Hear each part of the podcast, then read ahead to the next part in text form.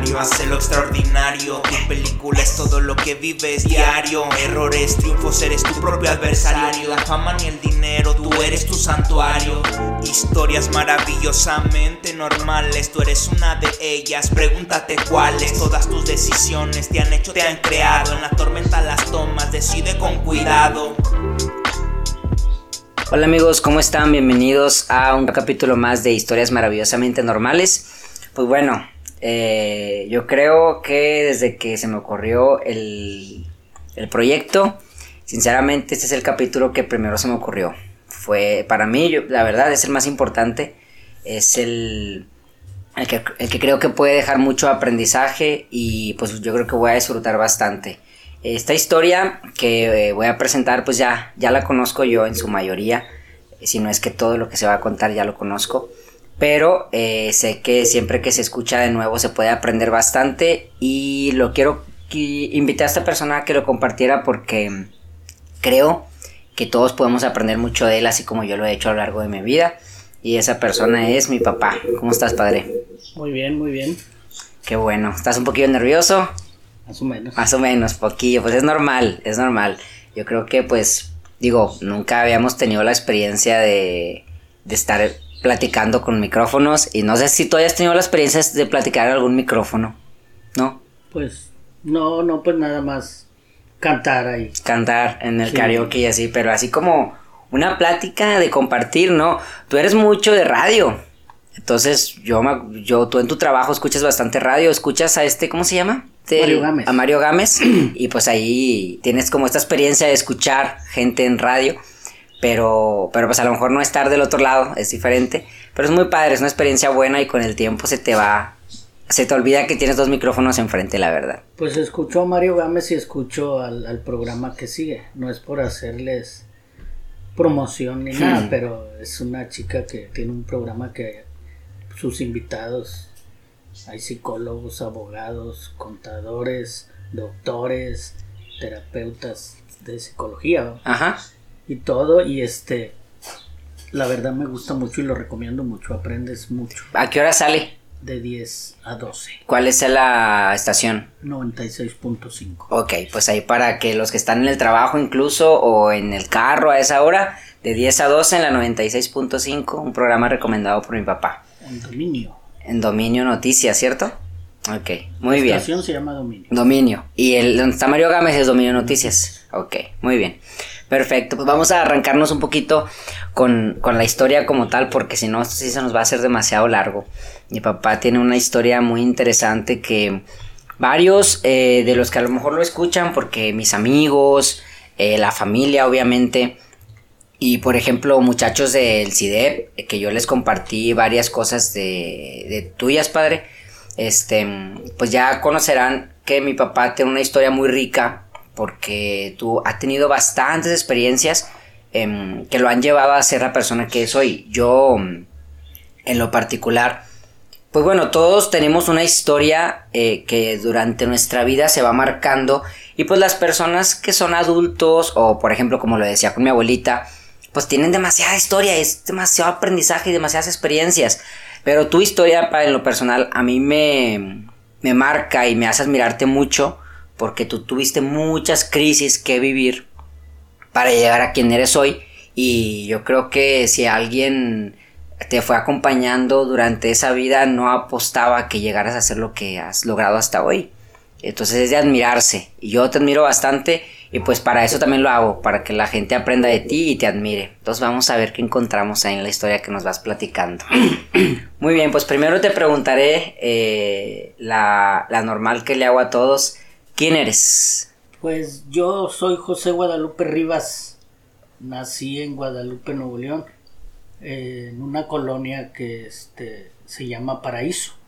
Allá por, el, por la calle Arteaga, por donde está el mercado de abastos de Guadalupe. Uh -huh. Pues del mercado de abastos hacia Guadalupe, hacia el centro de Guadalupe es la calle Arteaga.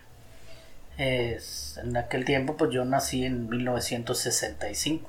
De lo que yo recuerdo ya entrando a mi infancia, lo primero que yo recuerdo es cuando una vez estaba acostado y había una ventana, en, vivíamos en un cuarto, y en una ventana este, veía el sol. y este tenían un sembradío de carrizos, o sea, de, no sé si eran elotes o algo, y se veía el sol.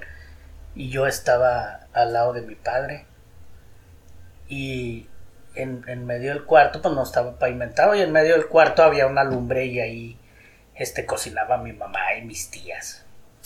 Es lo que yo me acuerdo más, más, más atrás. Mi papá trabajaba en, en un camión de volteo o de o del mercado de abastos, no sé, algo así, pero creo que sí era de volteo. Pues nos subíamos al, al camión y nos llevaba a tirar la basura. Es lo que yo más me acuerdo, o sea, lo que me acuerdo más de mi papá que estuvo con nosotros. Ok. Ah, que ya les voy platicando.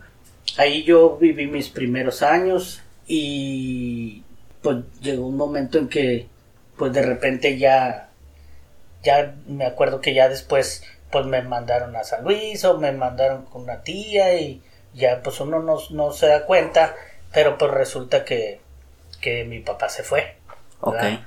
y pues yo tengo tres hermanos y yo somos cuatro bueno somos cinco ¿Quién Tengo- es el...? tengo un hermano este adoptivo que les vamos a platicar un poquito al rato. Ok, fíjate que como que, por ejemplo, en la entrevista que le hice a John, platicamos un poquito de, de, de ustedes, de sus hermanos, y platicamos un poquito de mi tío Juan Guillermo, que también como quiera estaría muy padre que tú lo platiques desde tu perspectiva. Pero si platicabas, por ejemplo, tu papá se llamaba Jerónimo Rivas Gómez, Jerónimo Rivas mi Gómez. mamá Josefina Salgado Villanueva, Y tus hermanos del más Juan grande. Gerardo Rivas es Juan, Juan Gerardo, Sonia, yo y mi hermana la menor Sandra. Sandra Luz y mi hermano este Juan Guillermo. Él, él es, ahorita platicamos de él, es, él es, es, es adoptado Cuando... de la familia. Ok, ok. Cuando, ahorita que platicabas que tú estabas ahí en, en la colonia esa y que veías el sol, eh, ¿ya estaban todos o mi tía, mi tía Sandra todavía no nacía? ¿No te acuerdas? Yo solo me acuerdo de, de esa vez, me acuerdo de mi hermana Sonia. Ok. Me acuerdo que ella estaba sentada ahí al lado de la lumbre. Pero no me acuerdo de, de mi hermano Juan ni de mi hermana Sandra. Pues ni de mi mamá. En, Mm. ese, en esa ocasión me acuerdo más de una tía. Ok. Este. Pero. Pero sí, ellos son mis hermanos. O sea, son, somos. Son mis hermanos y, y, pues siempre hemos estado juntos. ¿no? Sí, sí, sí, sí, algo que, algo que a mí y a John nos sorprende mucho y lo platicábamos en el capítulo, Pa, es que ustedes siempre se han mantenido unidos a pesar de muchas cosas, ¿no? Que han pasado y dentro de su historia se fueron alejando y reuniendo de nuevo por las circunstancias que fueron pasando, ¿no? Ahorita platicabas que, que estuviste ahí y luego de repente te mandaron a San Luis y como que había mucha incertidumbre en ti. Bueno, en realidad siempre estuvimos separados. O sea, estuvimos unidos porque, pues, siempre el apoyo nos queríamos, nos, pues somos hermanos, ¿verdad? Pero siempre estuvimos, pues, separados. Uno con una tía, otro con otra tía, con mi abuelita. Pero siempre hemos sido muy unidos, la verdad, nunca nos hemos nunca hemos estado distanciados, peleados, nada, nada, o sea, siempre, yo creo lo mismo que como quedamos solos de padre, mi mamá trabajaba, pues siempre cada vez que estábamos juntos, pues nos, pues nos disfrutábamos estar juntos, ¿verdad? Este, convivíamos muy bien, difícilmente nos peleamos, ¿no? No, yo no recuerdo. Lo normal, yo y mi hermano, ah, que de repente dos, tres trancazos ahí, escobazos en la espalda, no, pero no, nada más así, bronquillas, pero no, todo bien, todo bien. Sí, sí, siempre han sido un modelo de hermanos para, para mí y para todos mis primos, sin, sin duda. Em, ahorita mm, mencionabas, Pa, que, llegó un punto donde tu papá ya no está. ¿Cómo se dio esto? ¿Cuántos años tenías? ¿Tú cómo lo recuerdas ese momento? Según yo tendría algunos cinco años. Y yo después de eso que te platico me acuerdo que entré yo a un kinder ahí en La Paraíso y luego pues, recuerdo que entré a primero de primaria, pero luego me, pues, me mandaron a San Luis y allá en San Luis volví, yo me acuerdo que entré otra vez a un kinder ¿Con quién te fuiste allá? con mi tía, mi tía Malena. mi, mi- una, la, la, la familia de, de mi abuela, la mamá de mi mamá, tenía una hermana allá. O sea, mi, ma- mi mamá tenía, la mamá de mi mamá tenía una hermana allá. Y nos fuimos, me fui con esa, con la familia. Entonces, los hijos de, de mi tía Chu y la hermana de mi abuela, pues ya sus hijos estaban, eran maestros ya. Pues estamos hablando de jóvenes de los 23 a los 28 años. Mm. Cinco jóvenes. Y yo vivía con ellos. Mi tía era directora de un, de un colegio para invidentes. Y este, y sus hijos eran maestros, o sea, ya eran maestros. Y yo vivía con ellos, pero en el día me iba al kinder y luego regresaba al colegio de, de, mi tía. Ella era la directora. Y yo convivía con los invidentes, o sea, con los niños. Era, esa fue una muy bonita experiencia que me ayudó a mí a, a valorar. En ese tiempo de niño, pues yo me sentía, pues, yo veía y ellos no. Pero después me di cuenta que ellos eran igual con su discapacidad, pues eran igual hasta, hasta mejor. Este, que yo, aunque no me lo creas hablando, por ejemplo, en el fútbol, había niños que, que usábamos un balón con, de cuero y tenía adentro como unos, unos, unos este, cascabeles de esos que le ponen a los gatillos Ok. adentro, entonces cuando le pegabas al balón y se iba moviendo en el aire, se iban moviendo, entonces ellos con su oído muy agudo sabían dónde iba a caer y, y el portero ni se diga. No Este, manches. pero no, tú decías, ¿cómo? Pero es que por el puro sonido. Y para patinar, o sea, muy buenos, pero es que pues conocían el, el terreno, ahí lo tenían muy memorizado, me imagino yo, pues, pues, difícilmente se caían o chocaban con algo. Sí, sí, sí. Pero eran, o sea, ahí es donde te das cuenta de, De la capacidad de del humano. capacidad del- de la persona, del ser humano. ¿ah? Y pues ahí, ahí vivía yo y pues yo estaba muy bien. Después de ese internado abrieron un internado nuevo, un colegio nuevo y ya con gimnasio y, y yo pues iba con los niños a hacer ejercicio al gimnasio, inclusive me metía a la escuela, ahí mismo era, ellos tenían su escuela, sus clases. Y yo me metía con ellos y la maestra me dejaba estar ahí. Y todos eran invidentes y yo yo no y ellos este yo veía que con un una, maderita con un piquito le picaban a un le picaban a una libreta y hacían agujeritos. Y luego ya este eh, la maestra dictaba y ellos le picaban a, a la libreta al papel y hacían agujeritos agujeritos.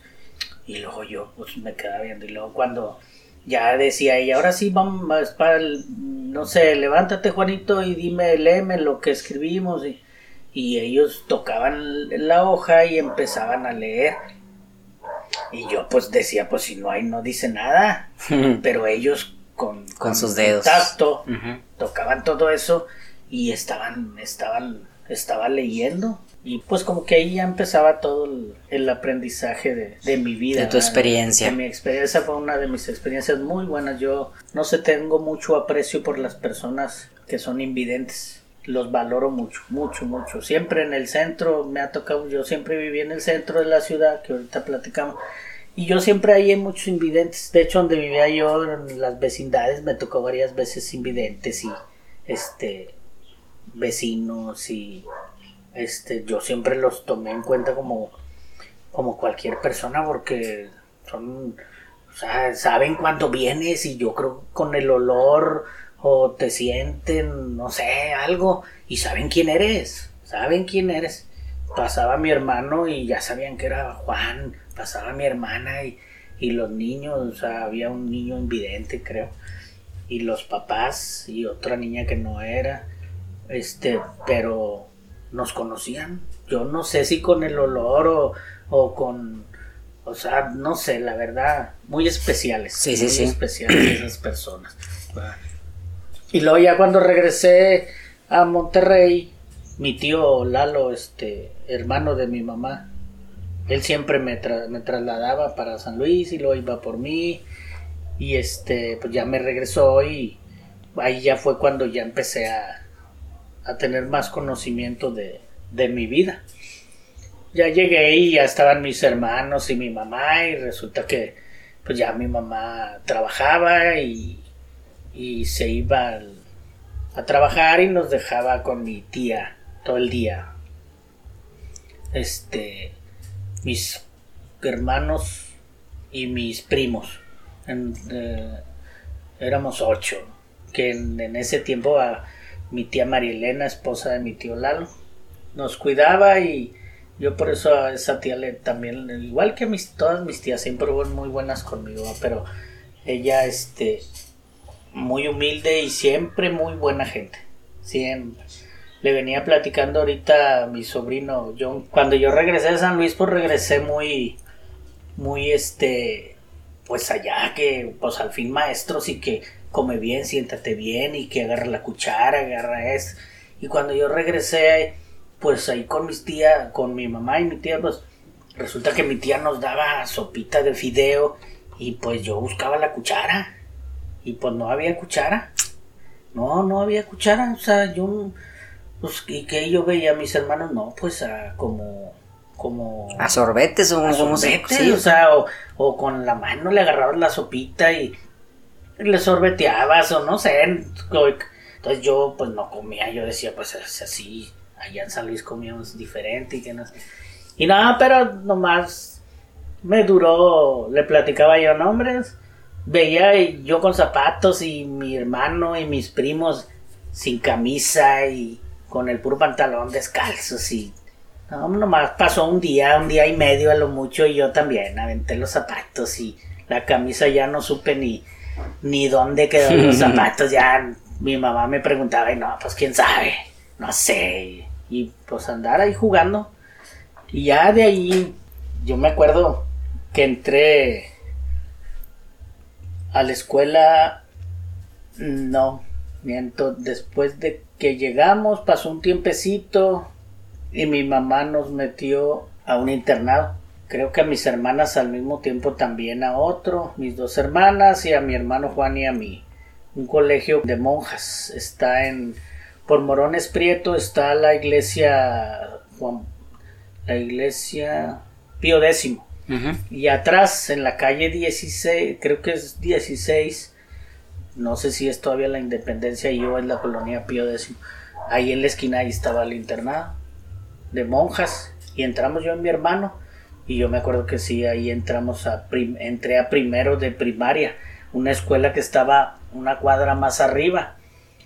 De ahí salíamos todos los niños a la escuela formaditos y la monja atrás de nosotros y viéndonos y no se salgan de la fila ya le- y pues yo me acuerdo que llegué llegamos al colegio yo y mi hermano y lo primero que era el que llegaba al colegio era pásalo este allá mi, la, la, la monja tenía un las monjas tenían un terrenito y ahí nos sentaban y a cortarles el pelo. Dale, pelón pelón copete se usaba o sea rapa de atrás y enfrente nomás un Copetito. copetito.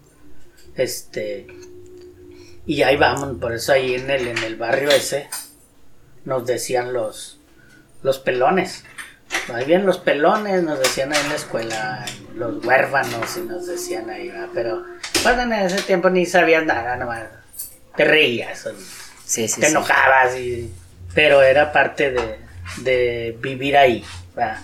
este entré a primero de primaria y luego a segundo de primaria yo me acuerdo mucho de cuando yo estuve en segundo de primaria en esa escuela había una maestra que la recuerdo muy bien y estás hablando que hace pues, toda una vida este esa esa maestra eh, resulta que te- nos decía que si nos portábamos bien nos iba a cantar una canción siempre nos cantaba la de la muñeca triste o la muñeca fea no Como canciones muy tristes no me acuerdo, siempre. no me acuerdo, o sea, eh, que de hecho después tú la cantabas. Yo te la enseñé cuando eras niño y tú donde quiera la querías cantar. Cuando nos juntábamos la familia, tú decías, yo me sé una canción y empezabas a cantarla, yo te la enseñé.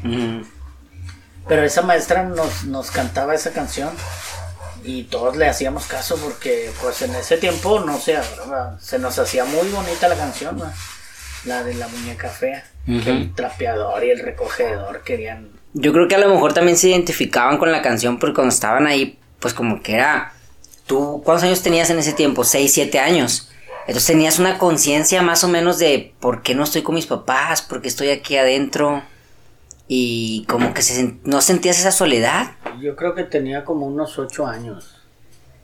Como unos ocho años. Eh, eh, pues claro, claro, la soledad, pues... pero pues, es que nos identificamos porque fuimos a dar a una parte donde la mayoría era lo mismo. Había... La mayoría eran muchachitos que no tenían papá, nada más mamá. y, y, había, inclusive había unos que no tenían ni papá ni mamá, o y había otros que nada más la mamá o el papá nada más fueron y los dejaron ahí en ese, en ese internado. En ese internado y ya no volvieron. De plano. Sí, o sea, te llamaba mucho la atención eso. Yo por eso si era un miedo, uno también decía, pues, y si ya no vuelve. Pero, pero pues como era niño, ah, en el ratito te acordabas y luego ya te ponías a jugar. sí, sí, sí. Sí, te ponías a jugar pero sí este había muchos niños, muchos niños que que no nomás iban y los dejaban, la verdad no sé qué pasaba con ellos después de porque nada más cumplías 13 años y tenías que salir de ahí, ya no podías estar ahí. Yo no sé si los trasladaban a, a otro colegio o si en realidad localizaban su familia, pero así como iban cumpliendo 13 años, iban para afuera. Cuando tú estabas ahí, porque fíjate, no lo hemos mencionado como tal. Tu, o sea, mi, mi abuelo se fue. Pero cuando estabas ahí, ¿tú sabías ya bien qué había pasado? ¿Te explicaron nada, nada? No, no, pues nada más. Se fue. No, pues, de hecho ni se acuerda uno, yo no me acuerdo de... Pues que se hizo otra familia. En ese tiempo no sabíamos nada. De hecho, no, la realidad eres, no la captabas. O sea, sí, tú, sí, sí. tú nada más, mi, mi papá se fue, mi mamá trabaja y me trajo aquí. Y ya. O sea, no, no, no hay más. Mis hermanas están en otro colegio, yo y mi hermano aquí, y pues así estamos, así nos tocó y, y a vivir, a jugar con los niños y todo. O sea, en ese tiempo no, no razonabas mucho toda esa situación. Ya más después iba, pero en ese tiempo no. Y haz de cuenta que mi, nuestra... Los que iban por nosotros iban los viernes, iba nuestra mamá y ya, este... Te ibas viernes, sábado y el domingo tenías que regresar a las 5 o 6 de la tarde. Y, y los que no, pues ahí se quedaban. Ahí te quedabas. Por eso era... Había una, yo me acuerdo que había una banca y siempre estabas ahí en la banca los que sabían que iban en sus mamás, sus papás, no sé. Y estabas ahí sentado y luego de repente la mamá de Pancho Pérez y pues ya, no, pues contento te levantabas y vale, vale. Ya se fue uno y te, te acomodabas y el que seguía. Y la mamá de Pedrito, ah, dale. Y así. Y pues ya llegaba la tuya y pues haz de cuenta que querías que todos vieran que tu mamá y y la mostrabas y, o sea, te daba mucho gusto. Y ya pues, pues siempre había alguien que no iba a su mamá. Y pues era muy triste. A mí me tocó varias veces también. Pero, este, pues era parte de estar ahí. De hecho, sí te sentías mal, pero después ahí convivías con los mismos niños y siempre había algo a que jugar, a que jugar. Y nos, pues era como un colegio que muy estricto que a las a las 7 cenabas, a las siete y media unos a hacer que hacer, otros a tantito en el patio y a las 8 todos a, a lavarse los dientes y a dormir. Ya. A las ocho y media ya no había nadie, no debía de haber nadie levantado en el, en, el internado, inclusive ni las mismas, no más la, la madre de, pues de la cocina y así, pero este todo sereno, todo callado. Y a las 6 de la mañana arriba. Otra vez todo para arriba. Todos arriba. Al baño, a la regadera, haciendo fila, todos para bañarse y, y este y por unos a la escuela, este, ay, que no lloviera, que no lloviera este en la madrugada, que no tronara porque ya venía la madre y ahora le prendía el foco o nos hablaba y todos, ahora hínquense al lado de la cama y a rezar. Mientras estuviera lloviendo, recio, ah, cuando llovía recio o había relámpagos, siéntense, hínquense ahí y a rezar. Y a Ah, rezar. Pues, pues podíamos estar rezando 10 minutos, 15 minutos, media hora, una hora, pero era rezar. Rezar va. Y este, me imagino que para que no fuera a pasar nada de que, pues no sé, ya después yo pensaba pues, que el diluvio otra vez o algo, Sí. pero te ponías a rezar y luego ya. Ahora sí, ya acuéstense. Pues no, pues estaba rezando, pero estabas dormido. Sí. Y pasaba la maestra, la maestra, pasaba la madre. Eh, Me acuerdo que había una, una, monja que era la madre Emilia en ese tiempo. Era muy estricta, o sea, era buena, pero era muy estricta. Entonces ella pasaba y tenías que estar hincado, o sea, nada de, de que te sentaras tantito entre tus piernas, nada, vale, paz. Era un golpecito y párate y órale, derechito. Y órale. Era muy estricta ella y tenía un tenía un- una amiguita que agarraba de un árbol una ramita, nomás le quitaba las hojitas y a los que se portaban mal se los llevaba así a un había un callejoncito. Allí también le cortaban el pelo a todos los que iban llegando y órale. Luego luego a las corvas con con la varita. Hijo de su y pero no, pues sí, lo- es que había muchos muchachitos muy muy caranchos, Sí, entre pues. ellos tu tío Juan. este, pero era, sí eran golpes. Pues es que pues éramos puros hombres y aunque éramos niños, había que meter en cintura porque llegaban muchachitos de 10, 11, 12 que ya venían muy maneados. Sí, o sea, muy maleados. muy- sí muy- que. muy este peleoneros, muy muy agresivos y pues los que estábamos ahí teníamos que defendernos. Sí, me imagino que venían de familias así, o sea, que Sí, el papá se sí, fue, sí, que la mamá no sé qué, y solos, y que criados de calle porque nadie los educaba, entonces había mucho desmadroso. Y pues te tenías que defender porque ahí el, el que no se defendía te comían vivo. A mí ya tu tío Juan nos tocó pelearnos este con hermanos y dos contra dos y todos alrededor y, y pégale y no que el otro y pero bueno, o sea, el fin internado. Sí, era- sí, sí. se imponía el pues como quien dice el más fuerte y pero siempre digo no nunca fue un internado así como el pues del padre Severi- Se- Severiano creo que se llama un, una correccional que había que después fuimos a visitarla y todo pero este sí sí había de todo ¿va? y, este pues sí éramos felices ¿En qué año saliste, cu- cuántos años tenías cuando saliste del internado? yo creo que tenía unos 10 Ok. ¿Y a dónde te fuiste? 10, 11. Nos fuimos a vivir a, bueno, vivíamos en, en la calle 15 de Mayo y entre Matamoros y Allende.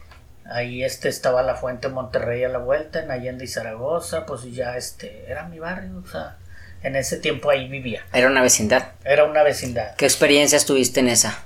Pues en esa vecindad muchas experiencias, este, buenas y malas, de Cuenta- todo. A ver, cuéntame un- algún desmadre que hayas hecho en esa. Eh, Algo, algo, algo gracioso, algo curado.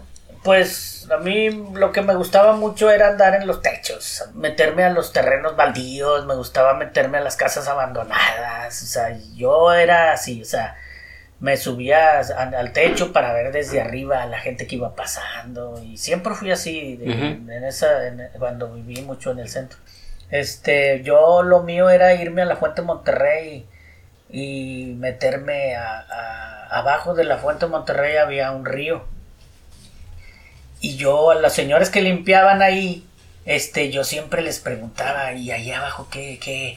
No, pues es un río, ¿a poco es un río, un río así? Sí, es un río.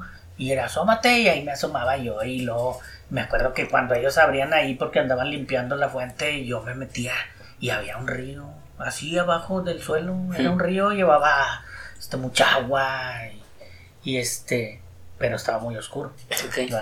Pero pues ese río ya después me di cuenta que iba y salía allá por, por Doctor Cosi, que ahora es el Santa Lucía. Ah, ok. Toda esa agua, no sé si sea de la misma. Pues no pero creo, toda pero- esa agua, este, por ahí corría agua y según yo creo que esa agua sigue, sigue fluyendo bajo la tierra.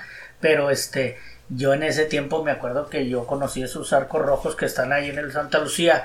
Yo los conocí abajo, porque Abajo. si cuando pasen por ahí los que me están escuchando, arriba de esos arcos rojos, fíjense, y está una calle que se llama, creo que es Diego de Montemayor.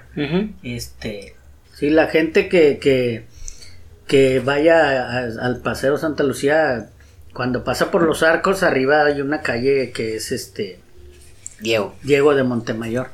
Ahí este, es- es- eso era, o sea, es pasas por el arco, pero era en, abajo, en la tierra. en la tierra. ¿va?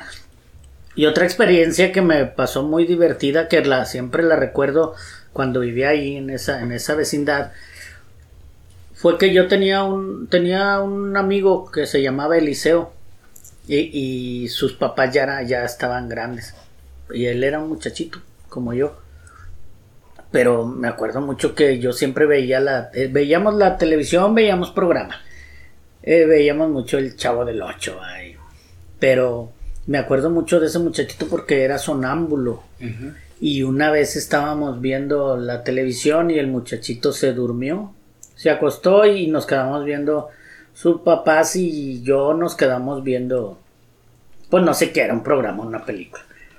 Y, y ese muchachito era sonámbulo, se levantaba y hablaba solo. Y me acuerdo que se levantó y, y- y no lo puedo creer. O sea, nadie me lo cree. Nadie me lo cree. Pero él se levantó hablando quién sabe qué tanto hablaba y, y brincó la mesa. Brincó La mesa. Brincó la mesa del comedor. Una mesita, o sea, cuadrada o larguita, así como la que tenemos nosotros. Pero este, la brincó. De, de un salto brincó.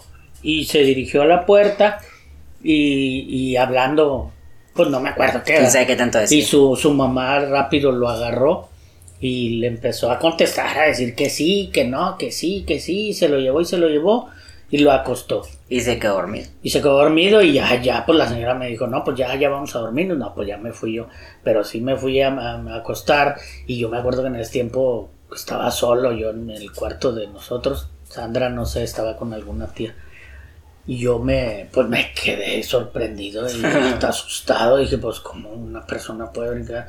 Y bueno, nosotros no teníamos una mesa grande, ¿verdad? teníamos una mesita de esas de Coca-Cola cuadradas y, y yo, ah, chinga, pues la voy a brincar.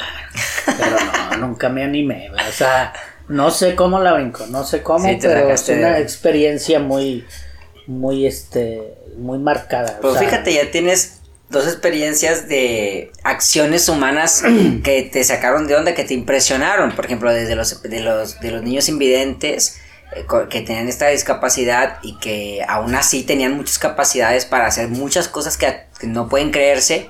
Y ahora esta que digamos una persona sonámbula que lo hizo de esa manera, es como que extraño, ¿no?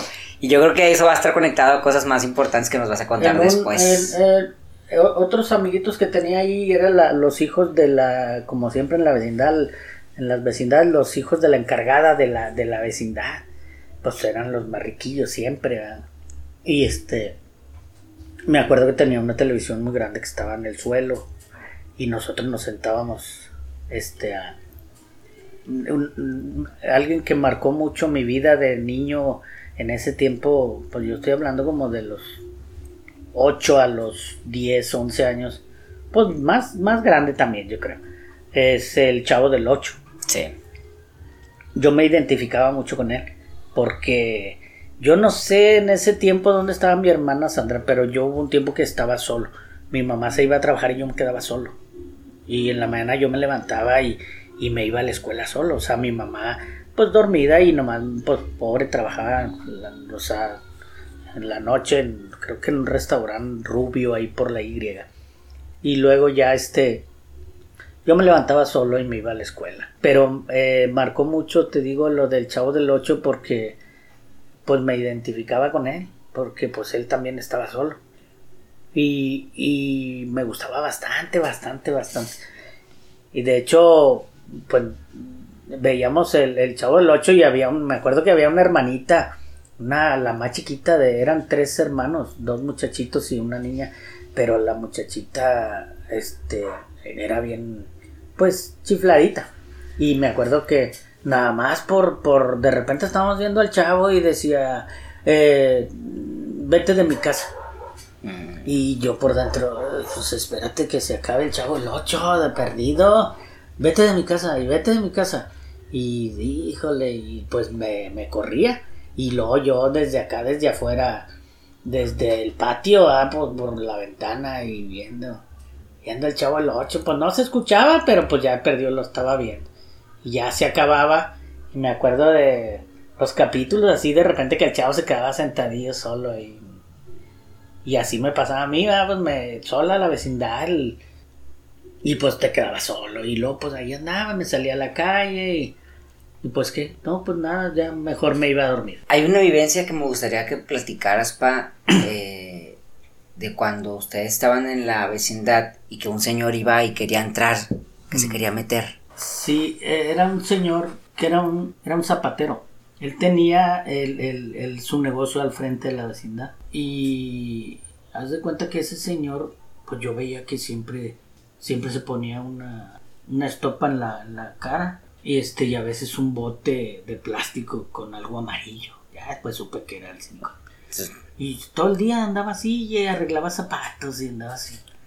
Entonces, este, nosotros vivíamos, como te digo que era una L, yo vivía donde topaba, eh, ahí estaban los baños y a un lado estaba el cuarto de nosotros. Y ese señor este, hostigaba a Sandra, mi hermana, pero pues éramos niños. ¿verdad? Ya después supimos, Sandra nos platicaba que él a veces les- le decía cosas. Pero este señor, cuando tu, tu abuelita, cuando mi mamá se iba, las puertas eran grandes, ¿verdad? se cerraban, o sea, eran dos puertas, se Ujú. cerraban y tu abuelita siempre había una ventanita, no sé, de 30 centímetros por, por 20 o 30 por 30, no sé. Ujú.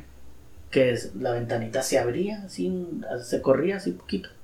Y metía la mano tu abuelita y ponía Un candado. un candado por dentro, una aldaba, de esas aldabas viejas que se levantan y entran en una argollita Ok. y ponía el candado Ujú. y ya, por dentro.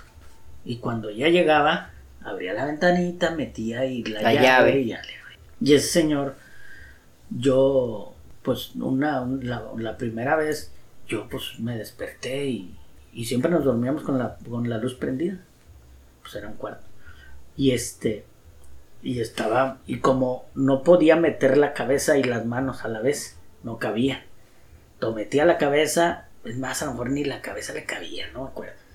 Pero yo siempre ve, ve la primera, fueron varias veces, pero pues no sé, ni nunca le dijimos a mi mamá. Pero ese señor metía las manos y quería quitar el candado y le metía cosas y gracias a Dios nunca pudo. Nada más estaban ustedes dos. Sí, ¿Cómo te sentías en ese momento? pues te das de cuenta que, que, que la primera vez, pues yo estuve viendo de reojo, de reojo y se te estuvo como 15 minutos y nunca pudo. No sé si alguien llegó a la vecindad, total se fue. Y al segundo día, pues yo esperaba, lo esperaba. Y este, y ya le platiqué a Sandra. No sé si le platiqué al segundo día o al tercero. Pero ella, ya cuando supo, estaba muy, muy asustada. Sí, pues sí. Muy asustada y ella, pues, yo le decía, tú duérmete, tú duérmete. Tú tenías 10, 11 y ella 8. No, ella, este, no, yo 10 y ella 9. 19. Sí. Y este, y me acuerdo que yo agarraba un cuchillo y me lo ponía así abajo de mi almohada. Pues yo, pues, Sí, sí, sí. decía, pues yo me imagino que si se metía el cabrón, pues cuando le iba a hacer algo. Pero era un pavor. Siempre volteando a ver, volteando. Y yo una vez lo que hice fue que, yo creo que fueron como cinco o seis veces, pero nunca le dijimos a mi mamá. No sé por qué. Me acuerdo que una vez puse una botella ahí a mi lado. Y cuando estaba abriéndole, yo creo que después de esa vez ya no fue. Estaba abriendo, estaba metiendo las manos, yo la botella la aventé bien recio. Y hace cuenta que pegó en la puerta, cayó al suelo y se quebró. Ah, y se oyó mucho ruido. Y corrió. no sé si alguien saldría allá afuera, en la vecindad, ahí en el patio. Este corrió. Pero ahí lo veíamos, ahí estaba, o sea, ya no volvió a hacer lo mismo, pero pues no sé, nunca le dijimos el no. Y no así- sé por qué nos quedamos panicados. ¿no? Sí, sí, te daba miedo, pues eras, niño. Y así como esa tuviste muchas experiencias. Pues ahí mismo en esa, Sí. en esa misma fue cuando un señor me, Te intentó secuestrar Sí. o algo así. Sí, haz de cuenta que yo siempre les hacía mandados a los vecinos. Había señores que, que vivían solos, trabajadores o señoras trabajadoras, este, pues que trabajaban en restaurantes, en albañil, ahí que vivían solos en las vecinas. Y yo siempre les traía la comida. Y un día un señor me mandó a traerle una comida corrida. Y yo iba, ahí en Zaragoza y Allende había un restaurante. Iba hacia, apenas había salido del, del, de la vecindad hacia Allende y rápido un señor llegó, llegó un señor y me agarró en la mano. Me agarró en la mano y me dijo, ven, necesito que me ayudes. Y yo- me agarró la mano y me empezó a, ca- a caminar hacia Juan Ignacio por allí, por Escobedo. Y yo, no, es que voy a ir a comprar un- una comida. No, hombre, rápido, ven, ven. Me agarró, o sea, no me soltó. Y no pasa nada, tú ahorita nomás me vas a ayudar a bajar unas cajas y, y, y, y te voy a dar dinero. Luego yo, no, pero es que tengo que llevar el mandado. Y no, tú ven, te estoy diciendo que vengas y vas a ir conmigo y ahorita me vas a ayudar. Y, y que empezó a caminar, a caminar. Y luego se metió a una vecindad. Ahí había una vecindad más grande que la mía. Se llamaba La Jarrita. Y, y me llevó. Y el patio era muy grande, el de la jarrita. Y al fondo había una barda. Y atrás de la barda pasaba el río que venía por abajo del, del suelo. O sea, por abajo de la tierra. Entonces este señor yo me acuerdo, ya después conocí la jarrita porque me empecé a juntar con amigos de ahí después y ya fue cuando yo volví a ver el río ahí y yo les platiqué a mis amigos y a los papás, a, los, a las mamás y ya me... Bueno, pero el señor me llevó, me llevó y me dijo, no, que mira, que ven, ven, vamos por las llaves, que no es que... Y me llevó y luego como que se asomó a la barda y, y como, yo, como que me quiso cargar para...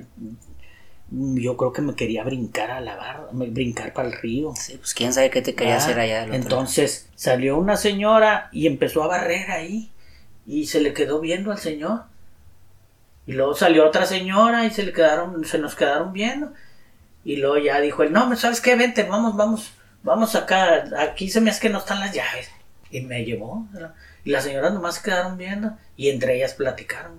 Salimos de la vecindad y me llevó hasta Juan Ignacio. Luego me cruzó y, y llegamos a 15 de mayo y, y Escobedo y este a un edificio que está ahí y nos subimos me subió al edificio por las escaleras y me, me sorprendió mucho ya me empezó a dar más miedo porque empezó a abrir puertas y había este oficinas y oficinas y hasta arriba y oficinas Gente. sí gente y luego se luego no y total me iba diciendo que no que las llaves que, que, que ahorita que te voy a dar cuánto traes de dinero y yo no, no más sé si traía 20 pesos Sí, sí, sí. yo le dije, pues no, traigo- no, te voy a dar el doble que es. Y luego me llevó a otro edificio. Igual había gente. Este, entre, por, por, ahí- por, o sea, ahí por 15 de mayo. Sí, sí, sí. Y luego ya me salimos de ese edificio y, no, y, y luego me llevó hacia, no estaba la macro, pero estaba la plaza del gobierno. Y llegamos a la esquina de Zaragoza. Y 15 de mayo como que se desesperó. Y luego me dijo, mira, allá ves aquel, a ver, ¿cuánto traes tú? Y luego ya le dije, ¿cuánto traía? Y me dijo, dámelo. Me quitó el dinero. Me dijo, ahorita yo el doble o triple. Y luego me dijo, vas a ir a este, vas a ir allá, este, y vas a traer la, unas llaves, le vas, allá en la esquina cruzando la plaza. Y yo, pues de volada, como quiera, le quité la mano y ya me soltó y me dijo, ve allá. Y, y yo, pues el dinero, ¿eh? todavía por el dinero. Yo, Sí. y me dijo, ve, ve allá y vas a ir y te van a, dile que dijo Pancho que le dé las llaves de la camioneta. Y, no sé. Y yo empecé a caminar para allá y luego ya volteé y pues ya iba caminando para allá. El señor. Y yo seguí caminando hacia allá, hacia el negocio. ¿eh? Y ya total, cuando llegué allá por la esquina donde estaba el negocio ese, pues ya me arranqué corriendo. Sí, sí, sí. me arranqué corriendo y me fui a, a la casa. Y pues ya iba llorando. Pero yo iba llorando más por el dinero que me quitó. Sí. Porque era el del señor. Y ya llegué y luego ya estaba mi mamá con el señor en la puerta. Y, pues, oye, ¿dónde andan muchachos? No, pues es que así, así, ¿cómo que no sé qué? Y el señor, a ver, vamos, dime dónde, y que no sé qué. Total, ya le, este, le una policía que hay en el edificio latino y total, anduvimos, busc anduvimos buscándolo, nos subieron a una granadera y, y anduvimos buscándolo, pero no. Que por cierto se parecía mucho a Hernández Jr. ¿Qué tal la, incógnita? Siempre pensé que era Hernández Jr. no manches. Pues es que ahí trabajaba, ahí en el edificio latino. Ajá. Pero que no sé. Sí, Pero pues, yo siempre, la cara de ese tiempo. Era Se te Hernández acuerdas, sí, era casi, era él. Sí, según tú. O sea, no, no. Según lo que tú ves, lo que tú te Sí, acuerdas, no pero pues nada. Era alguna persona ¿Quién sabe? como él. O sea, Sí. así las facciones, los lentes y en ese tiempo estaba de Y así como esa experiencia, pues tuviste muchas, o sea, por la ausencia de tu papá y porque mi abuelita pues se la pasaba trabajando y tú solo, como ya contaste, eh, pues muchas así experiencias eh, que te fueron, que te fueron formando a final de cuentas, o sea, tú te formaste en la calle, tú te formaste, Sí, pues te vas formando, manera. te vas formando, te vas, este, la escuela de la calle. Pero esa era en esa vecindad y luego ya de repente Sandra regresaba y, y los dos andábamos en la Fuente Monterrey, en Zaragoza, en, este, caminando ahí por las calles, o sea, no lejos, ¿verdad? No lejos, pero sí conociendo ahí, íbamos acá para Padre Mier, pero toda esa zona. sí, ¿Verdad? ya, ¿hasta qué edad viviste en esa? En esa vivimos hasta los 12, sí, 12 años, 12 y medio más o menos. Y luego te fuiste a... 12 años y luego nos fuimos, fuimos a la, a la industrial. Ya habíamos vivido en la industrial antes. Este, lo que pasa es que vivimos en varios lapsos Sí, de sí, sí. meses, ¿verdad? cinco meses, seis meses, siete meses en una parte, seis meses en otra. Vivimos en un chorro de partes, colonias y vecindades. Y nos fuimos a la industrial. Y cuando nos fuimos a la industrial, terminé mi, mi primaria, venía hasta el centro a la primaria. Eh, me faltó, cuando nos cambiamos, me faltaban meses para terminar. Y luego ya este entré a la secundaria que está en Calzada Madero y, Ramón Corona, la David Alfaro Siqueiros. Ahí estuve en primero de secundaria. Y luego pasé a segundo de secundaria. Y este vivíamos en la industrial. Pero luego me cambié. Cuando estaba ya en segundo, nos cambiamos otra vez al centro de la ciudad. Viví en 15 de mayo, Galeana. Entre Galeana y Emilio. ¿Qué experiencias tuviste en ese tiempo? Ahí, no, pues ahí fue el- la mayoría de mis experiencias, porque ahí fue, este, pues mi edad de los 13 a los, hasta que me casé, a los 25. Ahí prácticamente viví ahí. Bueno, los- desde los 24 a los 25 vivimos en, en, en Bosques La Pastora, acá. Este, ya ahí nos casamos. Cuando me casé ahí vivía. Pero acá en, en el centro de la ciudad, en 15 de mayo, ahí este, pues viví mi, mi juventud, lo mejor de mi vida. O sea, yo me acuerdo ahí, cuando yo llegué a ese barrio, como me conocían porque estaba en la Josefa Ortiz Domínguez. Y me acuerdo mucho porque un amigo mío ahí, Arturo, lo conoce a Arturo, la amenaza, él, era, él vivía ahí en la vecindad. Entonces cuando yo me cambié a esa vecindad, que no es la misma donde vivía, es otra, este, él me vio y pues corrió y como nos conocíamos ahí todos en la escuela, él corrió con la racita de ahí del barrio. Y les dijo, este, yo creo les dijo que me cambié ahí. A mí me decían la rata, la ratilla, el ratón, o sea. Entonces yo me, me acuerdo que, que yo salía y veía que andaban en el techo así ellos y, y me veían y, y volteaban para abajo y, y se escondían y luego yo pues quién sé qué. Este, pero ya después ellos me platicaron, ya después que nos conocimos, platicaron que, que pues ellos decían, no, es bien, es bien malo la rata y golpea a los señores y que, Chingue, que- chingue. que golpea a, la- a todo mundo, así me acuerdo así como en los programas de... ¿Y el payaso No, quién? hombre, el que te gustaba mucho el De Arnold. de Arnold, que el niño del pórtico, así me imagino que, que así te decían. me veían y como el niño del pórtico. no sé qué.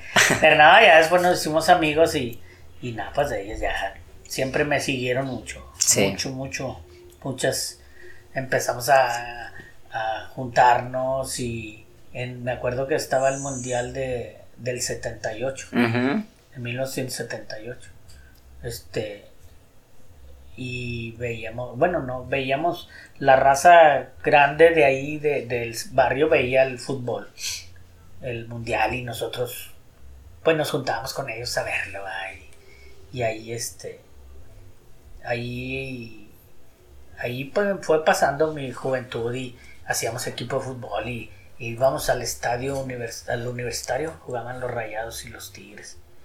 Y yo iba a todos los partidos, de los dos, y me gustaba, pues como antes entrabas gratis.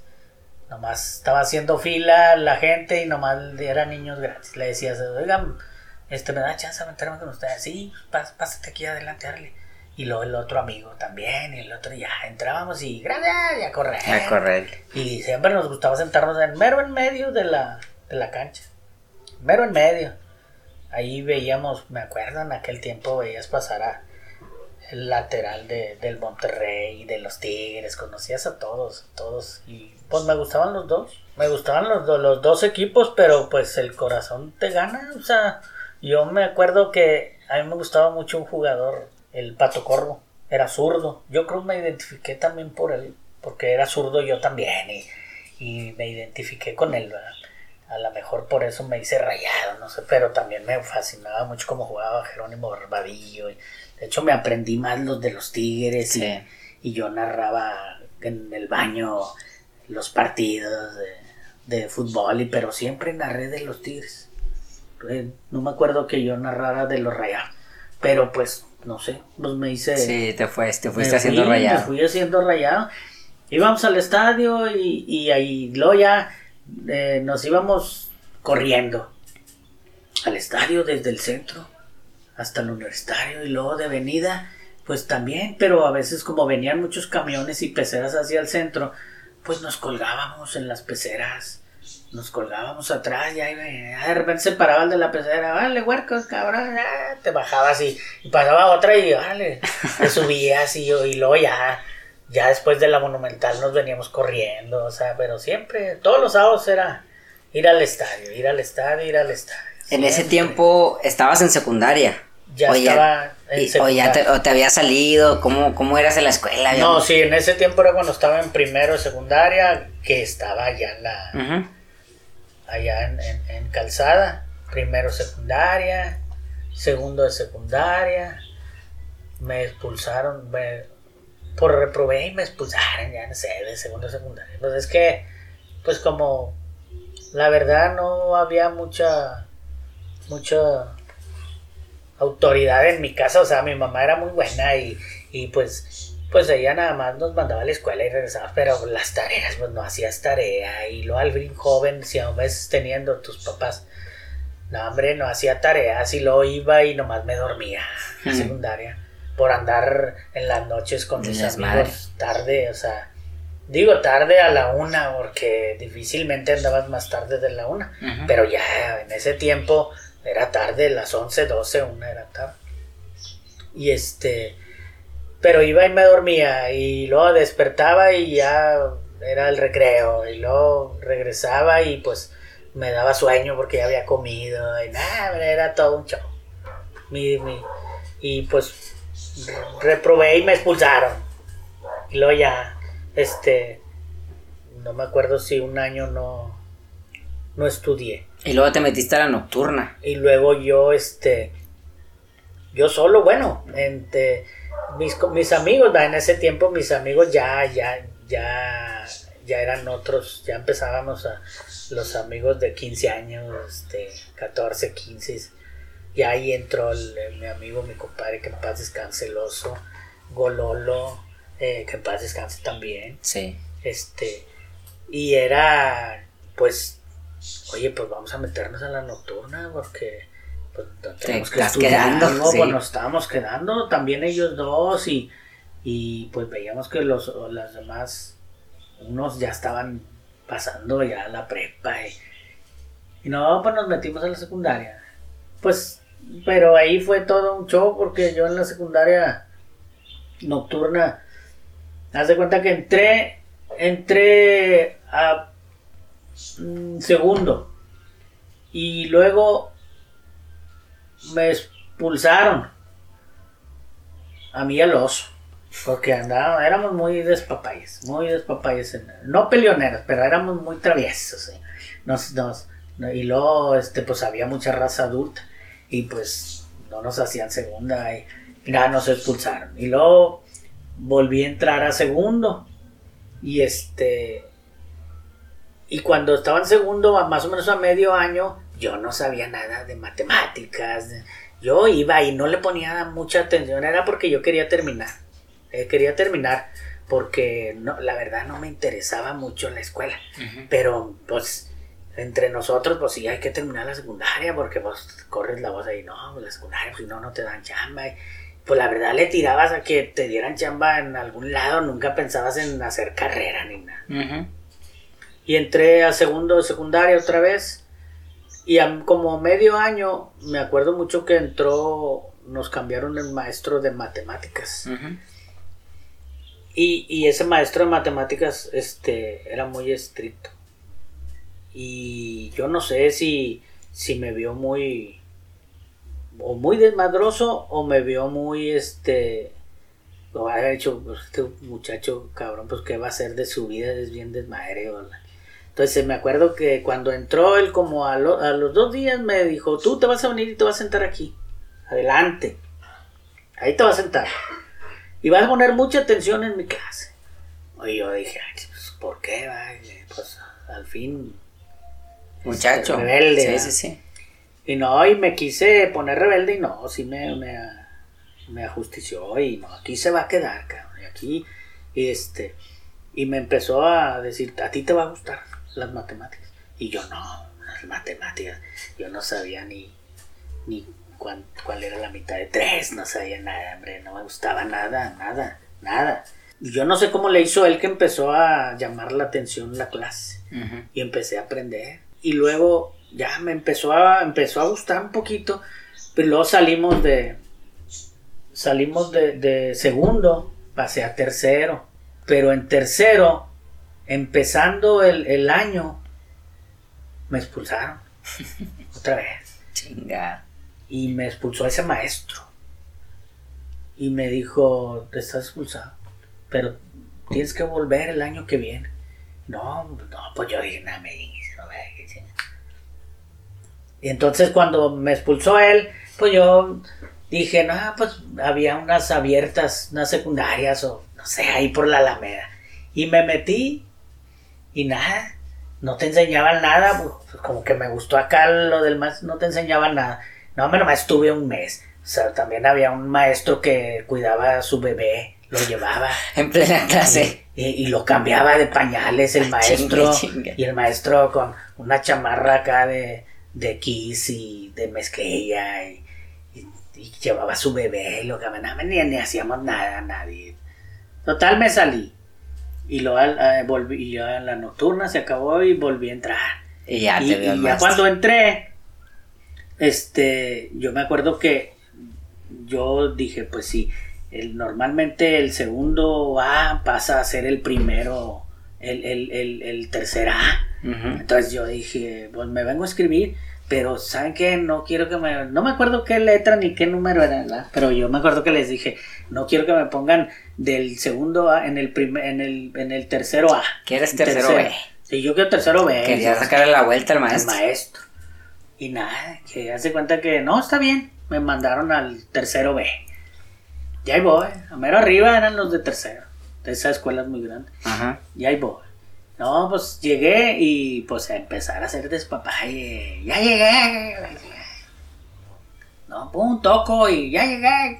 Y en eso estaba el maestro ese. Y... Era el de planta. Eh, o sea, de ese grupo. Sí, sí, sí, sí, sí. Y hace cuenta que donde me vio, y yo, ah, este, luego, luego, lo, mi reacción fue luego, luego, ah, perdón, maestro, me equivoqué. Y no, me dijo, no, no te equivocaste. Pásale, pásale. ándale.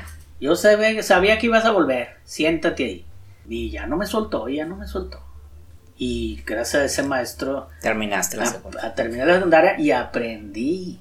Más, no sé, no sé mucho, ah, pero pues No, yo creo que sí aprendí para, sí. para que después de un tiempo ya que ahorita llegamos a eso que ya que trabajé en un banco, pues pues sí le aprendí. Te formó, Ajá. te formó. Sí, le aprendí y ya, no, ya después este es uno de mis grandes maestros que lo, donde yo lo vea, le- bueno, yo no sé si esté vivo todavía, yo le, una vez me lo encontré y le quise agradecer, pero, pero, ah, no, no, sí, sí lo saludé, sí me acuerdo que sí lo saludé ahí en la Plaza México, no me acuerdo, este, pero gracias a ese maestro yo salí de secundaria y me metí a la prepa, pero pues igual lo de despapalle no se me quitaba. Entré a la prepa ya grande y cuando salí de prepa pues también quise estudiar carrera pero ya no pues lo mismo pues el dinero y el trabajo y los los amigos y nah, ya no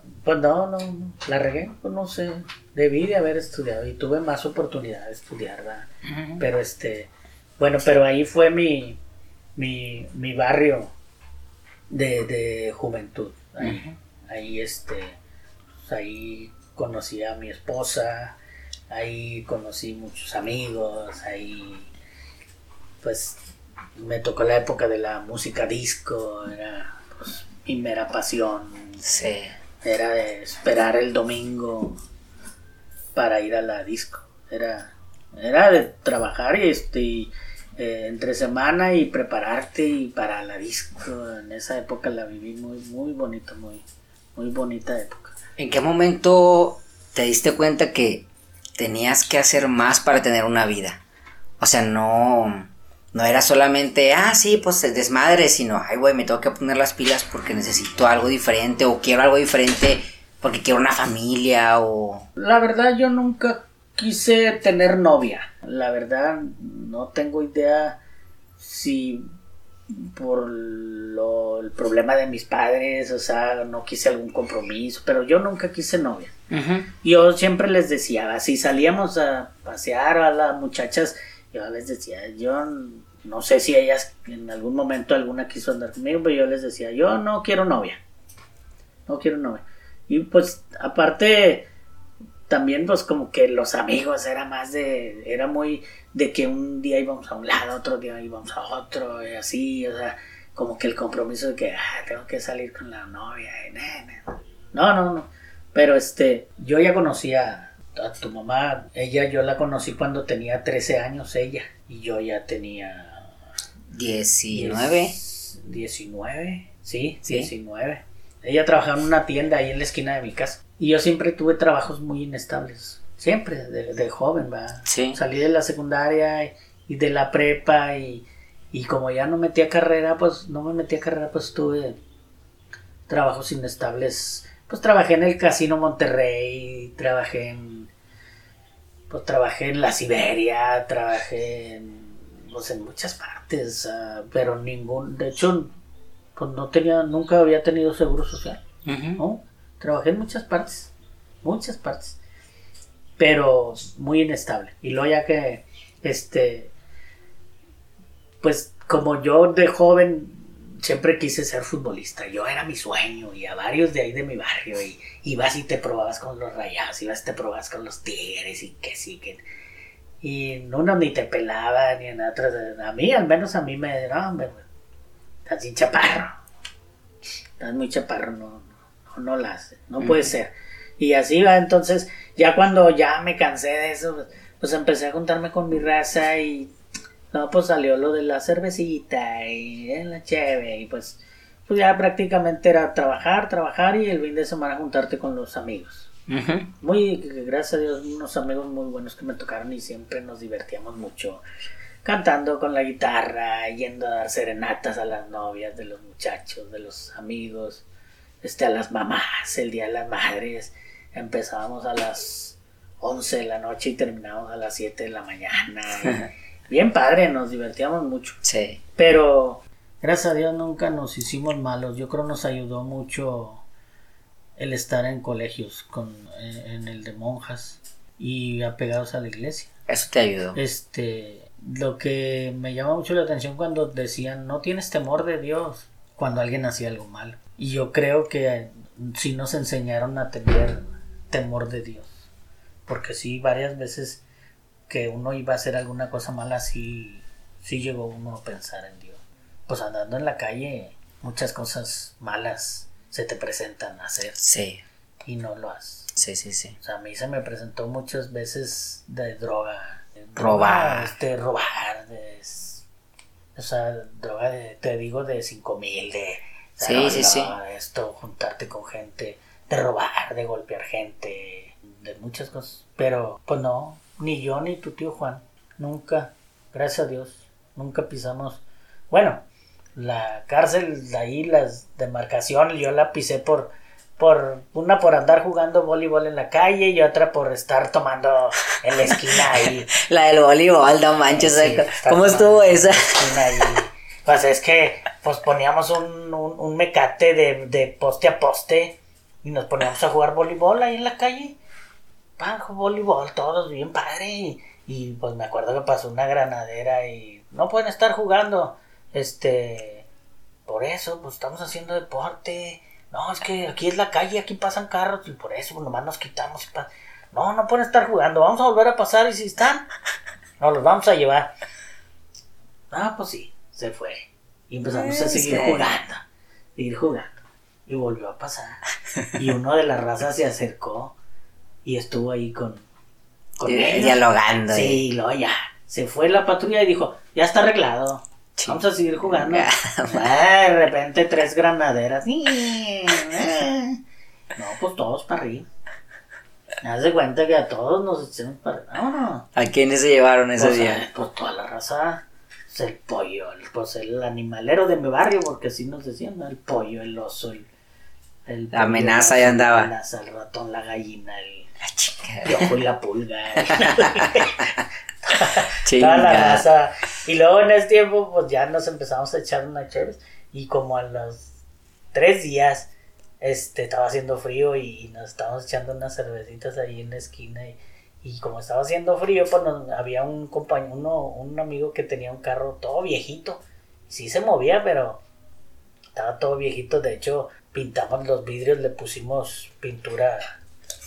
Le pusimos pintura para para que no se viera para adentro, era el polarizado, era pintura de aceite a los vidrios y nomás un cuadrito le raspábamos para ver para afuera y, este nos metimos ahí a tomar, estábamos echando cheve y llegó la patrulla y no pues uno, uno, dos alcanzaron a correr y se metieron a la vecindad y pues yo no alcancé a correr ni mi compadre el oso ni no acuerdo quién más pues yo me metí abajo en el copiloto hasta chaparrilla, me metí ahí. No, pues en lo que se estaban llevando a los demás y, y luego como que un policía le quedó la duda y se volvió a regresar. Con la lámpara empezó a ver y por el agujerito que raspábamos por ahí metió la luz. Me vio. Y ya volteé y me echó la luz. Y luego me dijo, salte compadre. Ay, güey, sí. No, pues ya salí. No, pues sale, para arriba. Vámonos ahí vamos. No, otra vez, ya llegué y el, el, que está ahí, dijo, otra vez tú. Chinga. Oye, pues, digo, ¿yo qué? Pues ando haciendo deporte y me llevan. Estoy echando una chévere y me llevan. Digo, pues, ¿qué, qué, qué puedo hacer o qué? era, nomás esas veces, Sí. Pero no, nunca, gracias a Dios, no. Sí, y así como, y así como esa tuviste muchas experiencias durante toda tu infancia y adolescencia digamos, algunas malas, otras complicadas, otras difíciles, algunas divertidas, unas buenas, digo, cuando nos juntamos con mis tíos y cuando nos juntamos ahí con, con tu compadre Sergio, con mi tío Sergio, siempre hay anécdotas y anécdotas y anécdotas. Una ya para finalizar esta parte de toda la experiencia que tuviste, pa, es la del palito al río. ¿Cómo, cómo, cómo está todo ese rollo? Lo que pasa es que allá en el barrio había muchas este, personas pues grandes que vivían así en vecindades, en otras vecindades o, o algún indigente. Pues más que indigentes, borrachitos que andaban siempre ahí en la zona. Y había varios, había, pues, tu mamá alcanzó a conocer a, una que le decían la lechuga, una señora muy viejita que siempre traía este un cigarro, cuatro cigarros en cada mano, o sea, entre los dedos, y andaba así y les fumaba a todos. A la madre. Esa era la lechuga. Y luego había otra señora que le decíamos la gitana, una señora que pasaba y gitana le gritábamos. Y otra señor que le decíamos la cebolla. Y la, la- la- la gitana le gritabas y te echaba madre. La cebolla, pues sí, le gritabas, pero ese sí se venía hacia donde estabas tú y pues todos a correr. A correr. Señor. Cebolla, pero eh, en botana porque estábamos todos ahí, los más chiquitillos del barrio, no querían que les gritáramos porque pues no podían correr mucho. Entonces venía de, de lejos ese señor y mi compadre el oso empezaba. Ay, güey. Y ya nomás venía el señor y empezaba el oso. Cebolla, cebolla. Y, y no, hombre, el señor nomás volteaba y luego otra vez y se enojaba. Y venía y todos a correr y los más chiquitillos ¡ah! los correteaba. Y este, y luego había uno que le decíamos el palito al río. No, la verdad no me acuerdo realmente por qué. Es que como era un señor que era mariconcito, Ok. pero ya estaba grande. O sea, no grande, grande, va, pero sí, sí, estaba un señor. Pero este, eh, se veía fuerte. Y pues yo creo alguien de la raza grande del barrio en ese tiempo, pues le empezaba a decir eh, groserías, ¿verdad? Y, que un palito al río, o sea, al río Santa Sí. Catarina, Ajá. no sé, le decían. ¿verdad? Y este, y así se quedó. Y haz de cuenta que siempre que pasaba, ahí viene, y ahí viene. Y, Y el oso. Y el oso empezaba, palito al río. Y no, se venía, pero el señor agarraba piedras, palos. Y A la madre. sobres y todos a correr y todos a correr. Y no, y era, siempre era todo un show ese con ese señor, porque te quería seguir hasta donde te fueras, siempre. Y pues te cansabas, y, pero ahí iba, iba bien aferrado.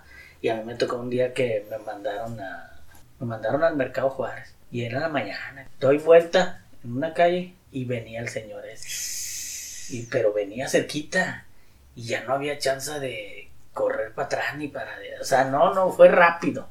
Y estaba el parquímetro y un poste y, venía él de enfrente y yo iba. Y hijo, sí, que me ve y que se pone bien colorado. Y luego yo dije, ah, la madre, no, va a querer. Entonces yo donde me quise bajar de la banqueta, él se bajó también. Y hace cuenta que me acorraló ahí en la pared. Y hace cuenta que así me acorraló y que me tira dos, tres trancados y una patada y yo también. Y, y no, y empezó, ¿y para qué no me andes diciendo? Y luego yo, cállate, que no sé qué". empezamos ahí a manotear. Pero y luego este, ya, pues total, él tuvo miedo y yo también, y total, ya nos, ya nos fuimos de novia, les platiqué a la raza, pero, pero no, un chorro de miedo. Chinga. Y había otro señor que le decíamos el pisgua. Ese sí, ese sí no le gritábamos porque el, pues el único que se animaba era el oso. Pero pues el oso corría un chorro. Pero ese señor sí era, ese sí no se cansaba, como que siempre andaba marihuano de a tiro y tenía que alcanzar a alguien. No, por eso cuando pasaba todo se cállate, güey, cállate, cállate, no le grites y no le... Pero ya cuando iba bien lejos, de, eh, no, hombre, todos fueron y a correr a los techos, abajo de carros o donde quiera. Donde se pudiera. Porque ese güey traía, siempre traía un bote como que lavaba carro, Sí. pero era muy agresivo. No manches. Y así muchas, muchas experiencias que tuviste, este, que te fueron dando ese aprendizaje de vida, de tanto divertidas como complicadas. Pues un trabajo inestable y otro y otro y otro. Y te digo, ya conocía a tu mamá porque ella trabajaba ahí y era una niña muy preguntona, o sea, muy preguntona. Entonces yo iba a comprar y como que ella me veía como diciendo, y este que no estudia, no trabaja, ¿qué onda? Y tenía ella una, una prima, una amiga, Ver- Vero se llamaba. Y siempre me veían ¿no? y me decían, oiga, ¿y usted en qué trabaja? ¿No va a la escuela? Y me luego yo, ¿por qué? Me decía, no, pues porque no va a la escuela, debe de ir a la escuela, me decía tu. Vaya, ¿trabaja o no trabaja? Y luego yo, pues, ¿qué onda con esta niña? Y no, pues, así, este, y ya yo seguí haciendo mi vida y la seguí viendo un año más, dos años, este, pero ya cuando ella tenía 15, 16 años, pues ya es- me llamó la atención, o sea, la verdad, o sea, se me hacía muy, muy feliz y a lo mejor eso me llamó mucho la atención. porque en realidad, pues la verdad, yo sí tenía muchos amigos, todo, pero a mí lo de, pues lo de mi papá nunca se me olvidó, y hasta la fecha. O sea, yo creo, yo creo que voy a morirme y, y no lo voy a, a digerir. Ok. No lo voy a digerir, no sé por qué. Y yo en, en tiempos, en algunos tiempos le pedía mucho a Dios, a la Virgen, platicaba, este, y, y nunca lo he digerido, nunca. Que en paz descanse mi padre, hasta ahora que falleció, este, un poquito más razoné y todo, pero no lo he digerido. Ok. No lo he digerido.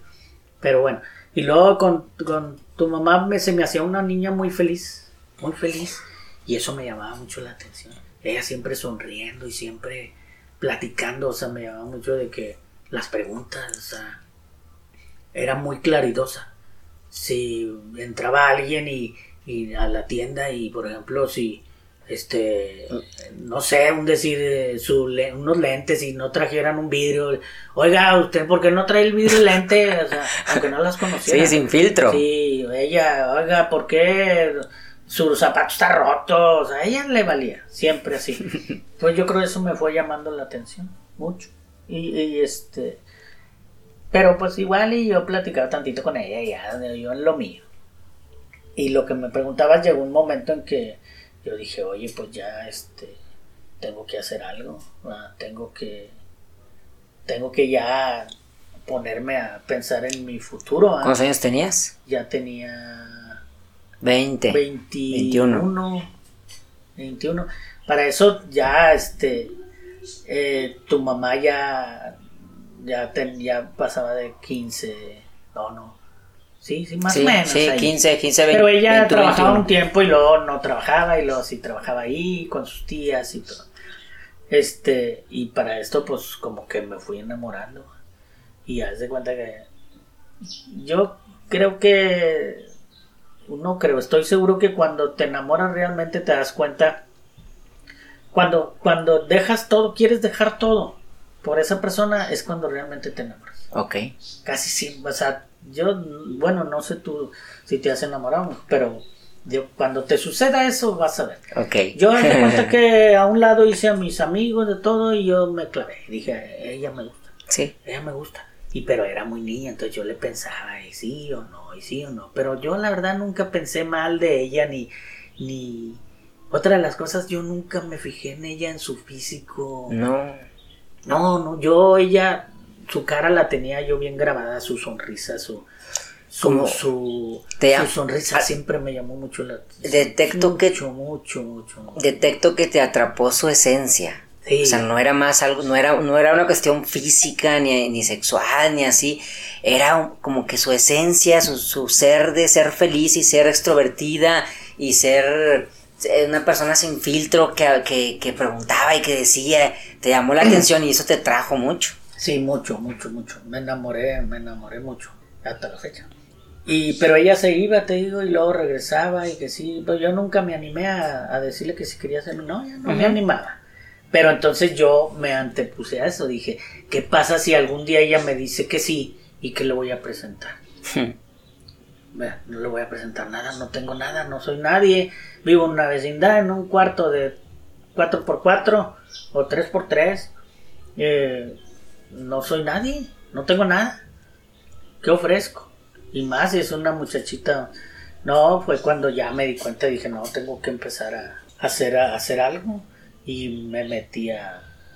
No se me olvida que mi primer trabajo de, de una empresa fue Whirlpool, Mm. ahí donde está tu amigo. Este, yo bien contento porque fui a Whirlpool y me, me, me aceptaron y este, y como yo había trabajado allí en un taller de unos vecinos, unos de ahí del barrio, de lavadoras, refrigeradores, pues yo sabía algo, a ver, yo me creía como que fuera técnico, no sé. Y entré y me dijeron, ¿y qué departamento, qué conocimiento? Nada, sí, el refri.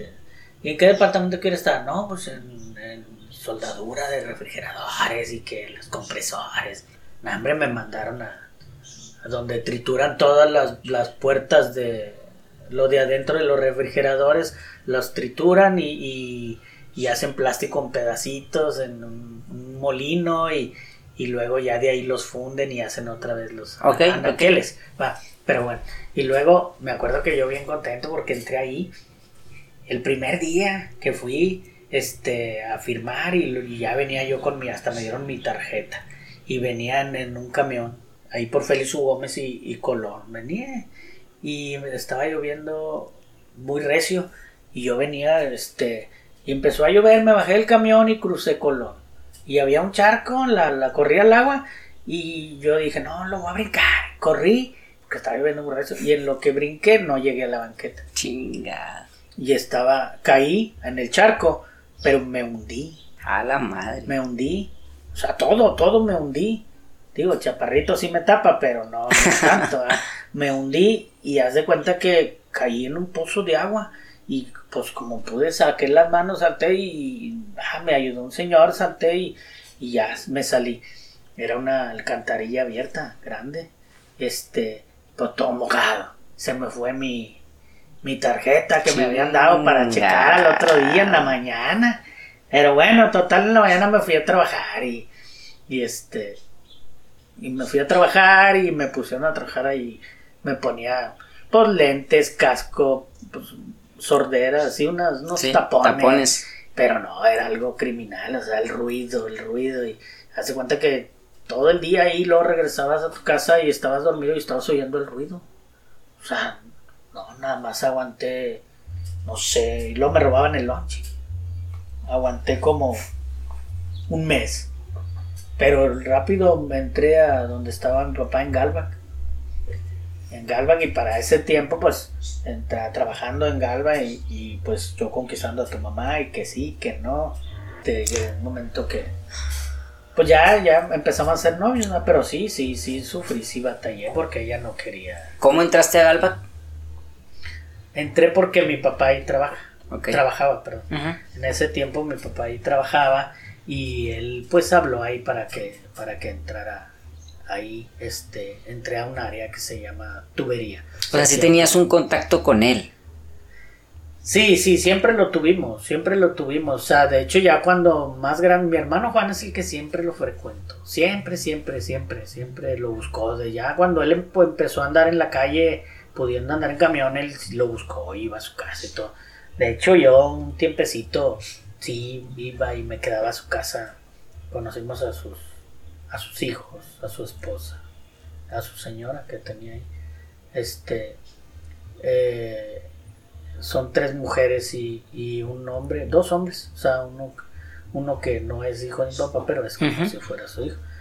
Pero este, los conocimos y convivimos con ellos muy, yo de volada nos, nos nos ganaron el corazón, o sea, y hasta la fecha son mis hermanas y yo las quiero igualito como a mis hermanas eh, y es que somos hijos de, la misma mamá. Sí. A ellas las quiero igual, igual, y ellas a nosotros igual.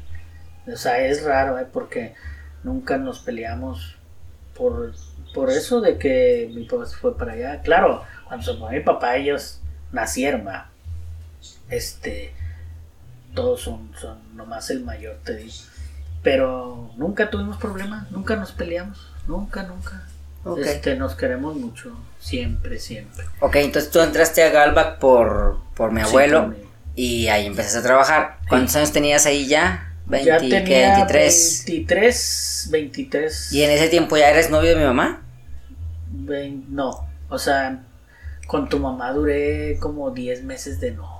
Sí. y nos casamos pero porque no pasó nada, o sea, nada más porque, este, pues ya tenía yo mucho tiempo atrás de ella, este, pero fue algo muy curioso porque me acuerdo que cuando empezamos a andar, este, ella me decía, cuando yo ya pensaba casarme, me decía, apenas somos novios, y yo le decía, no, es que yo a ti te quiero desde hace varios años, sea, yo, yo estoy seguro de lo que quiero, este, por eso empezamos a andar y duramos 10 meses de novio y yo ya le propuse matrimonio. Ok, ok.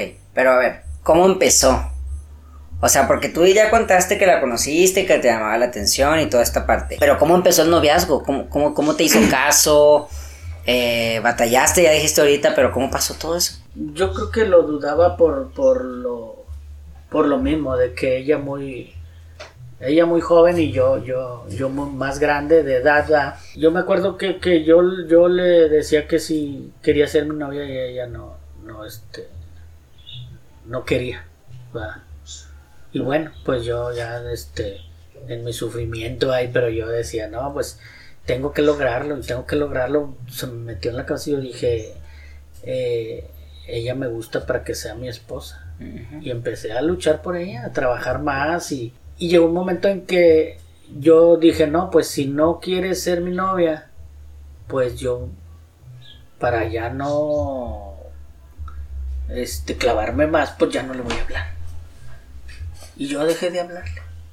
Y hace cuenta que ella trabajaba ahí con sus tías, yo llegaba y estaban los demás muchachos y amigos. Yo llegaba y saludaba a todos. Y a tu mamá no la saludaba. La brincaba, o sea, la brincaba no, haz de cuenta que no estaba. Pero yo no lo hacía con ganas de herirla, sino que yo decía, tengo que quitarlas de mi mente y de mi...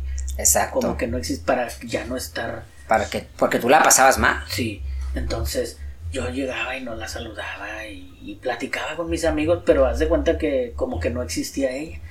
Y ella pues seguía en lo suyo también, La verdad nunca me demostró así que, que le preocupara ni nada pero resulta que, no me acuerdo si fue mi compadre Alejandro, que es el esposo de tu tía, hermana de, de Patti, que, que porque no la saludaba y como que ella se empezó a clavar un poquito. Entonces yo por dentro dije, ándale, vos sabías que ya la hice. Pero bueno, no me hice muchas ilusiones y da, total. y, y yo me acuerdo que ella empezó a andar con un muchachito de ahí. Y duró muy poquito porque el muchachito no sé si como que la hostigaba mucho. Y ella una vez me dijo a mí, no, pues oye José, necesito que, que me ayudes porque ese muchachito, o sea, que era su novio, me hostiga mucho y ya no quiero que sea mi novio. Y yo le dije, no, pues es que, pues tú dile, si es, dile que no quiere ser. Y ya dice, no, pues que no le quiero decir, ya no quiero nada con él pero no quiero decirle. Total, este, yo hablé con el muchachito. De a tiro no le dije, déjala en paz, no quiero que seas una Yo no le dije, yo no era nadie para decirle. Pero sí le dije, ¿sabes qué? No haces, si vas a andar con ella, quiero que la respetes. Porque yo voy a estar al pendiente. Si yo sé que algo pasa de falta al respeto o algo, la agreso o algo, pues sí te la vas a ver conmigo y no me gust no me gustaría y no pues total ya la la dejó, sí la dejó de molestar y, entonces ya como que ya vi más interés. Entonces me, me aventé. Y me acuerdo que, que, que me dijo que sí pero yo todavía no lo creía y le dije sabes qué este te voy a dar chance que lo pienses Y, o sea, no sé por qué le dije eso, pero le dije, te voy a dar chance que lo pienses. Piénsalo, este, mañana eh, vengo por ti aquí al trabajo y, me dices otra vez si sí o no. Y yo ya me fui a mi casa y yo dije, ay, pues, ¿qué hice? Pero, bueno, no, pues bueno. Y no, total, ya, al otro día, ya la llevé a su casa y en el camión. Le dije, ¿cómo ves? Me dijo, no, sí. Le digo, ¿segura? No, pues sí. Y ya, fuimos novios. Este, ya pues la empecé a llevar a su casa. Pero ni beso, ni abrazo, ni mano, nada, nada, nada, nada, nada, Así pasó como una semana. Nada, no. Hasta un día que fuimos a caminar a la a la macro. Que por cierto fue tu tía Cintia con, su novio. Y pues Cintia no la quería dejar sola conmigo.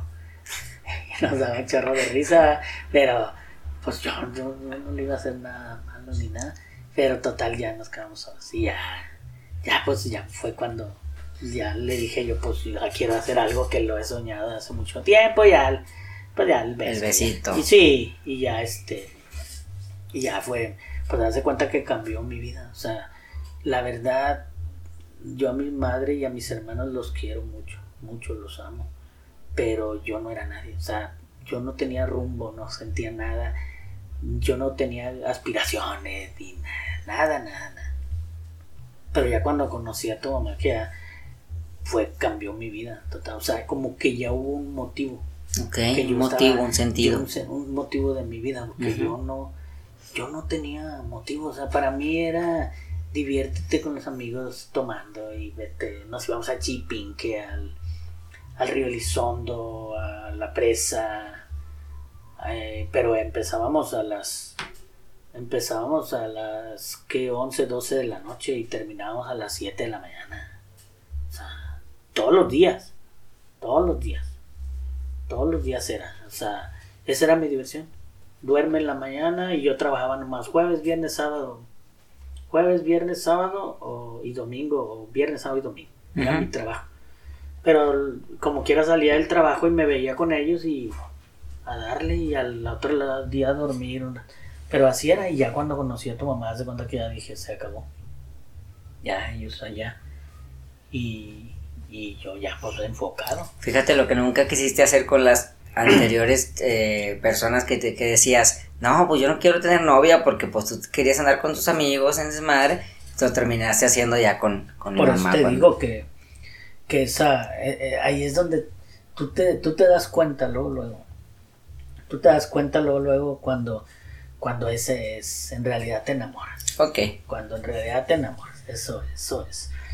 Y ya yo quería tener, formar mi familia y, y este, y siempre soñé con mis hijos y empecé a, a, no sé, a hacer mi historia quiero tener, yo siempre quise cuatro hijos, dije, quiero tener mis cuatro hijos, quiero tener dos hombres, dos mujeres, a lo mejor como nosotros hacíamos, somos, este, y yo siempre, y gracias a Dios, todo lo que en aquel momento soñé, hice mi historia futura, me, me está saliendo, me salió, todo, bueno, nomás me faltó un hijo, pero este, siempre dije, yo quiero tener un hijo, bueno, siempre soñé con un hijo ingeniero. ok, que, sí. que, pues tú estabas estudiando, pero pues yo estoy orgulloso igual de ti que, que lo fueras, pues aunque eres psicólogo y, y mis hijas orgullosísimo de todo. Sí. Y yo lo que quería era eso, tener unos hijos que hicieran una carrera que yo cuando, que yo lo veía imposible, porque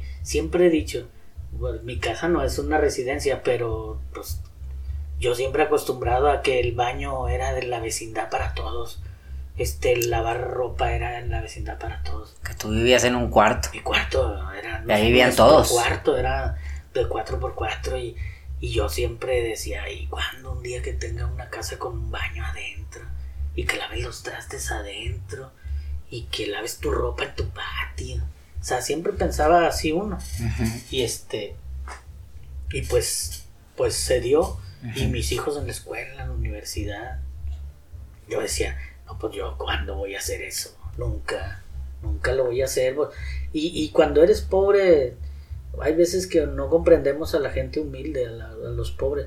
Cuando eres pobre no tienes muchos, muchos sueños porque no tienes mucha salida. O sea, no hay, no hay que cami- no hay caminos muchos a seguir. Cuando eres pobre es, es tengo que trabajar para ayudarle a mi mamá y para y para pues tener una novia, me caso y a ponerme a trabajar de obrero para, para salir adelante. Esa es la visión del pobre. Ahí no hay visión de que, bueno, a lo mejor ahora sí va, pero antes no era.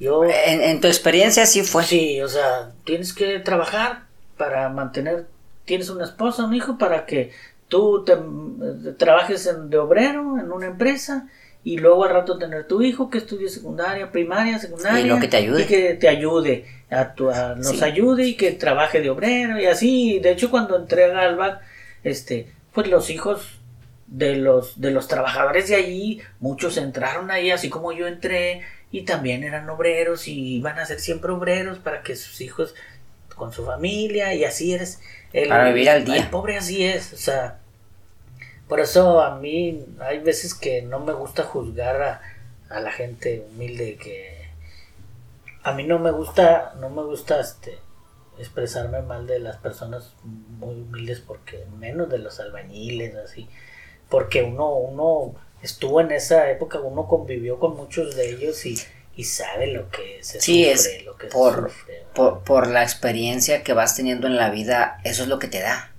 O sea, es lo, es lo que te alcanza tu mente para, para tu futuro. Porque no te ves en una casa, no te ves con un buen trabajo, no te ves em, con, con tus hijos, con tu familia, no te ves así.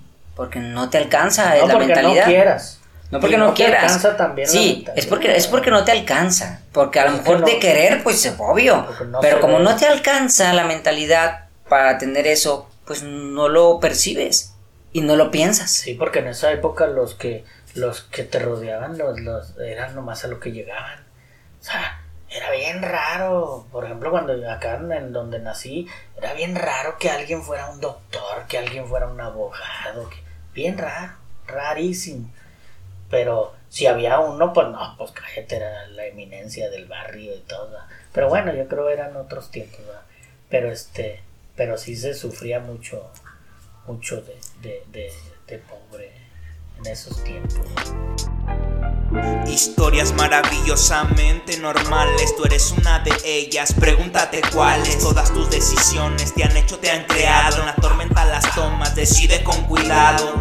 Historias maravillosamente normales, tú eres una de ellas. Pregúntate cuáles, todas tus decisiones te han hecho, te han creado. En la tormenta las tomas, decide con cuidado.